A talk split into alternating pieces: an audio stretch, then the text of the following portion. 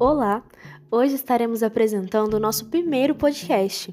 Eu, Daniela Cortes, Carla Rodrigues, Natiele Lima e Ruslen Trites estaremos falando um pouquinho sobre a literatura infantil na sala de aula, quais os desafios e como enfrentá-los.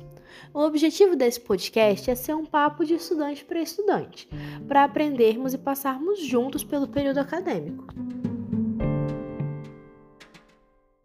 Bom, acredito que para falarmos sobre a inserção da literatura infantil na sala de aula, precisamos conversar primeiramente sobre as teorias do desenvolvimento e aprendizado infantil.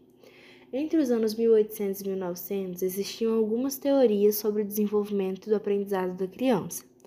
O inatismo, por exemplo, concluía que o conhecimento é inerente ao ser humano, ou seja, ele não é adquirido ou aprendido, mas sim é do próprio ser. Já o behaviorismo concluía que o aprendizado se dá por meio da repetição, através de estímulos e respostas, até que o indivíduo seja moldado. O biólogo Jean Piaget sentiu a necessidade de estudar mais a fundo o desenvolvimento da criança e estabeleceu a teoria da equilibração, em que o cérebro funciona por meio de estruturas e esquemas, essas que passam por fases de equilíbrio e desequilíbrio. Por exemplo, os obstáculos que encontramos na nossa vida caracterizam a nossa fase de desequilíbrio. E quando conseguimos o superar, os, nos encontramos em equilíbrio. Tudo isso ocorre de forma muito natural no decorrer de toda a nossa vida. E na infância funciona para a evolução do desenvolvimento cognitivo. Para maior compreensão, ele dividiu a infância em quatro etapas. A primeira etapa é a sensório-motora, de 0 a 2 anos, onde ocorre o desenvolvimento sensorial e motor. Nela, a criança vai levar os objetos na boca, vai começar a aprender a engatinhar, a andar. Ela inicia sua compreensão de causa e efeito. Pode ser que ela jogue os brinquedos para os adultos buscarem e ela ache aquilo super interessante e que queira fazer de novo. É, ocorre também a fala imitativa, onde o adulto pede para a criança imitar o que ele está falando e ela imita de uma forma super única e fofinha. é, a segunda fase é a pré-operatória, que vai dos 2 aos 7 anos. Nela, a criança fantasia. Ela brinca criando mundos imaginários, vê os contos, os desenhos, os os livros que ela ouve e tira lições daquilo e tenta aplicar na, na vida dela. É trabalhado o desenvolvimento motor fino também, com aqueles movimentos de pinça. A terceira fase, a terceira etapa, é a operatória concreta, que vai dos 7 aos 12 anos. Nela, a criança vai se adaptar melhor aos recursos pedagógicos concretos, como pegar ou tocar. As letras, os números, o aprender a escrever é trabalhado justamente nessa fase, porque ela não compreende muito bem o abstrato. A quarta etapa é a operatória formal, que vai dos 12 em diante. Nela é uma junção da compreensão do abstrato e do concreto. Entretanto, por estar entrando no período de pré-adolescência, é o momento mais introspectivo da criança. A gente vai focar aqui na, na fase pré-operatória, onde a valorização dos sentimentos e a sensibilidade fazem a criança se mostrar mais aberta à introdução da literatura. Sim, cada criança em faixa etária se interessa mais por tipos específicos de brincadeira, leitura e etc. São processos que precisam ser respeitados para que o desenvolvimento seja integral, seguro, feliz e com muito, mas muito amor. Vamos trazer ideias de leitura que estimulem as crianças de acordo com suas idades, trazendo a atenção delas para nós de forma prazerosa, lúdica e imersa no mundo da imaginação. Como as crianças de 0 a 2 anos estão em desenvolvimento na parte sensorial e motora, podemos trazer a leitura com paladar. Mas como isso funcionaria? Vem com a gente! Uma história que tenha a participação de alimentos seria uma ótima porta de entrada. Então podemos usar a história da Chapeuzinho Vermelho. Nela, as crianças poderiam experimentar as frutas levadas à vovozinha, poderiam começar a reconhecer seus corpos com as falas do livro que são: Vovó, para que as orelhas tão grandes? Parece brincadeira boba, minha gente, mas é muito mais sério do que parece. É a imaginação e o sensorial juntos de forma prazerosa e cheia de frutinhas. Para as crianças de 2 a 7 anos, Podemos sugerir leitura em roda, por exemplo. Tá, Rosen, tudo de comum até aí. Pois bem, o diferencial é que crianças de 2 a 7 anos se interessam mais por fantasia, contos e desenhos.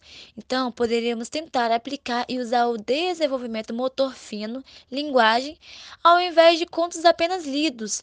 Poderíamos trazer fantoches, figurinhas, imagens e até mesmo nos fantasiar e os fantasiar, deixar a imaginação se caracterizar em nós. Hum, trazendo a atenção delas para o momento, usando as coordenações e tudo o que essa fase nos oferece.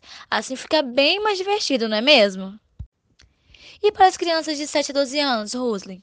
Como os recursos são mais concretos, podemos usar a música nesse processo. Sim, a música! Nessa etapa, elas se interessam mais por tocar, por pegar. Então, o que mais de divertido e lindo que a arte da música?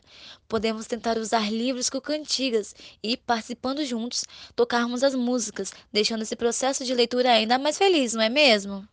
As crianças a partir dos 12 anos já estão em desenvolvimento de fases que usam o abstrato, e então, nesse sentido, podemos usar artes e livros infantis que trabalham com esse tipo de aspecto, como os quadrinhos, por exemplo. E lembrando que cada criança possui características e necessidades diferentes. O processo é não padrão, a longo prazo até o mergulho total de livros mais infantos juvenis. Respeitar o processo de cada criança é essencial para o desenvolvimento da identidade e gostos de cada criança. Usando conhecimentos e muito, muito amor, podemos fazer as melhores experiências para nossos pequenos. Bom dia, meu nome é Carla, uma das integrantes do grupo. Estamos falando sobre literatura infantil. A partir do momento em que pensamos em trabalhar literatura infantil, alguns questionamentos são avaliados. Entre eles, o que podemos encontrar na biblioteca da escola? Se vai haver livro suficiente para todos os alunos, pois sabemos que ler livros online hoje em dia é uma das maiores dificuldades, tanto para o professor quanto para o aluno. A organização dos temas que vamos trabalhar em aula também é de extrema importância já que estamos falando de literatura infantil, pois precisa ser livros interessantes que prendam o aluno naquela leitura. As formas de serem trabalhadas também é importante, e não apenas o método tradicional, ler e explicar. Por exemplo, seria possível montar um teatro através da literatura infantil, através da leitura feita em aula? O que vamos fazer com essa literatura? Como vamos trabalhar com os alunos em sala de aula? Ver o vocabulário que será utilizado no livro antes é de extrema importância. Fichamentos, relatos sobre o livro funciona? É possível que os livros também sejam trabalhados com ilustração, músicas e filmes? Fazer a leitura individual ajuda ou atrapalha mais o aluno? Seria mais interessante fazer em grupo? O professor ler para a turma ajuda? É melhor ou atrapalha? Como podemos classificar a tecnologia hoje em dia nas escolas? Ela nos ajuda ou nos atrapalha na hora de aprofundar com os alunos a literatura? Tentamos encontrar soluções para esses problemas citados que os professores encontram para trabalhar literatura infantil nas escolas. Um deles seria: o que podemos encontrar na biblioteca da escola e vai ter livros suficientes para todos os alunos? Dados do INEP mostram que 55% das escolas brasileiras não têm biblioteca ou sala de leitura, o que significa que é muito comum a escassez de livros literários nas escolas, e os livros utilizados costumam ser do professor e foi comprado com seu próprio dinheiro. Quando não há livro suficiente para todos os alunos, costuma-se formar duplas ou grupos e até mesmo ocorrer um rodízio de livro pela turma. Quais temas devem ser trabalhados para cada idade? Para escolher o melhor livro para as crianças, a gente precisa levar em consideração a fase de desenvolvimento em que ela se encontra e o que chama mais a sua atenção e quais habilidades ela está desenvolvendo no momento. Para crianças de 0 a 2 anos, é recomendado livros com desenhos, cores vibrantes, textura e volumes, poucos objetos por página e frases simples, música, rimas e ritmo. Já para crianças de 3 a 5 anos, são indicados livros com situações cotidianas, informações simples, temas sobre amizade e diferenças, conceitos básicos de letras e números e estímulos previsíveis. Para crianças de 6 a 8 anos, é indicado livros com histórias mais complexas, conteúdos relacionados ao que ela aprendeu na escola, ação e aventura. Já de crianças de 9 a 12 anos, os livros indicados são de ficção científica e relatos históricos, com assuntos mais complexos, onde os protagonistas geram, podem gerar identificação, e também livros de suspense e terror. Uma dúvida muito frequente é o, se o uso da tecnologia ajuda ou atrapalha o professor em relação à maneira dele dar aula. A gente nota que a educação está no constante processo de mudança, nas quais tentam acompanhar o ritmo do novo século. As escolas devem se adequar às novas tendências, tendo em vista que o modelo atual corre o risco de tornar-se obsoleto mediante as novas exigências impostas pela tecnologia, sobretudo as TICs. Nesse sentido, o educador precisa exercer, mas também já vem exercendo, um papel fundamental no processo de formação do leitor frente aos novos desafios que as, que as escolas vêm atravessando na atualidade. A acessibilidade está cada vez mais crescente e a internet possibilita uma maior facilidade de contato com a informação. Dessa forma, com a inserção das novas tecnologias na sala de aula, elas fazem com que os alunos acabem tendo contato maior com informações de forma mais rápida e autônoma. As informações são mais acessíveis e presentes, seja por meio da televisão ou da internet. Sendo que esse acesso à informação, os alunos acabam ficando muito mais dispersos, cabendo ao professor buscar estratégias para fazer o resgate da, da atenção dos alunos. Competir com as tecnologias se torna uma tarefa árdua e possivelmente antiquada. Então, cabe aos professores fazerem uso dessas e utilizá-las como ferramenta para potencializar as novas abordagens. O professor deve ser o agente inovador do processo, ensino e aprendizagem para que o aluno descubra o gosto pela leitura, seja por meio do livro físico ou em qualquer outra ferramenta utilizada para desenvolver tal prática. Já sobre os fichamentos, os relatos sobre o livro. É, fichamento é um método de estudo ou pesquisa pessoal que serve para o registro de informações sobre o livro, sobre texto ou artigo que você lê. Seria eficaz pedir para um aluno fazer um fichamento após ele ler um livro? Então, os fichamentos ajudam na compreensão do conteúdo e também servem para consultas posteriores. Muitos professores já trabalham com uma forma de avaliação, onde um aluno deve ler um livro e fazer um pequeno resumo ou fichamento. De início pode parecer uma atividade obrigatória para o aluno, que ele faz só pela nota, mas é uma ótima forma de incentivar a leitura, principalmente para os pequenos, já que o aluno terá sempre que fazer um pequeno relato do que entendeu ou descrever sua parte favorita do livro e ele vai tomar gosto por ler um livro que ele se interessa. É, fazer a leitura individual ajuda ou atrapalha mais o aluno? Seria mais interessante fazer em grupo? Então, é sempre bom haver intera uma interação entre os colegas, rodas de leitura, leitura em grupo, contação de histórias, mas é imprescindível que o aluno também tenha esse momento de ler sozinho, tanto para ele desenvolver suas habilidades como para desenvolver sua imaginação. E qual a importância do professor no desenvolvimento do prazer da leitura do aluno e quais as formas que poderiam ser desenvolvidas essa atividade? Então, a conquista da leitura aumenta as possibilidades de interação social, fertiliza o desenvolvimento tanto da linguagem como do pensamento e proporciona ao aluno e até mesmo ao professor um desenvolvimento intelectual, o qual se torna capaz de realizar escolhas de formas mais consciente.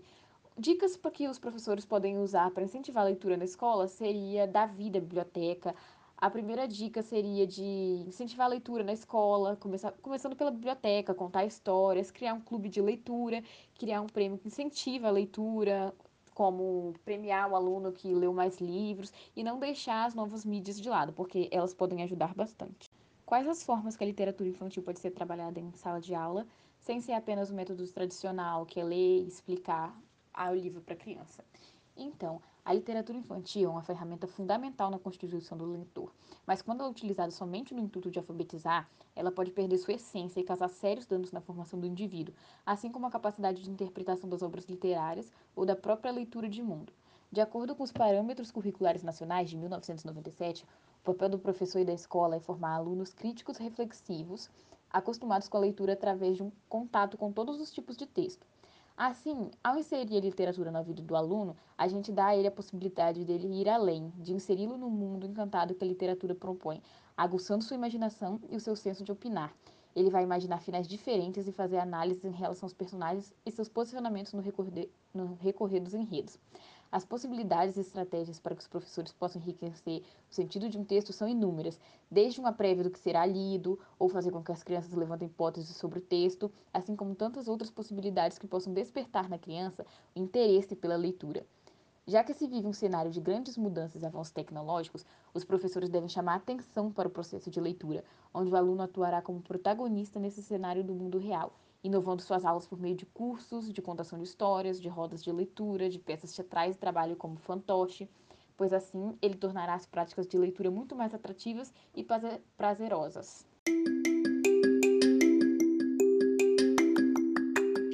E esse foi o nosso podcast. Agradecemos a sua atenção e faremos um convite muito especial a você, ouvinte. Seja um guardião de chamas, acolha com carinho A estrada é longa, o caminho é deserto, e o lobo mal passeia aqui por perto. Mas com carinho tudo fica bem, e o caçador logo aparece. Usem a criatividade e muito EVA. Beijinhos pedagógicos!